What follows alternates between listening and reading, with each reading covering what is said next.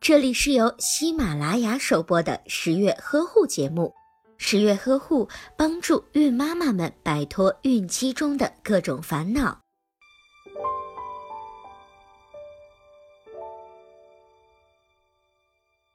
准妈妈在产后四至五天内分泌的乳汁称作初乳，妈妈的初乳量较少，颜色发黄，有腥臭味儿，因此观感比较差。但是初乳的营养价值很高，所以千万不要让宝宝错过了初乳。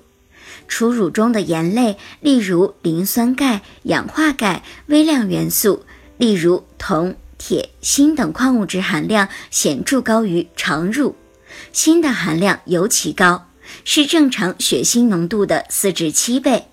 初乳中的维生素含量也显著的高于常乳。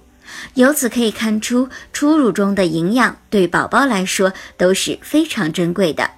妈妈应该尽早的喂宝宝吃母乳。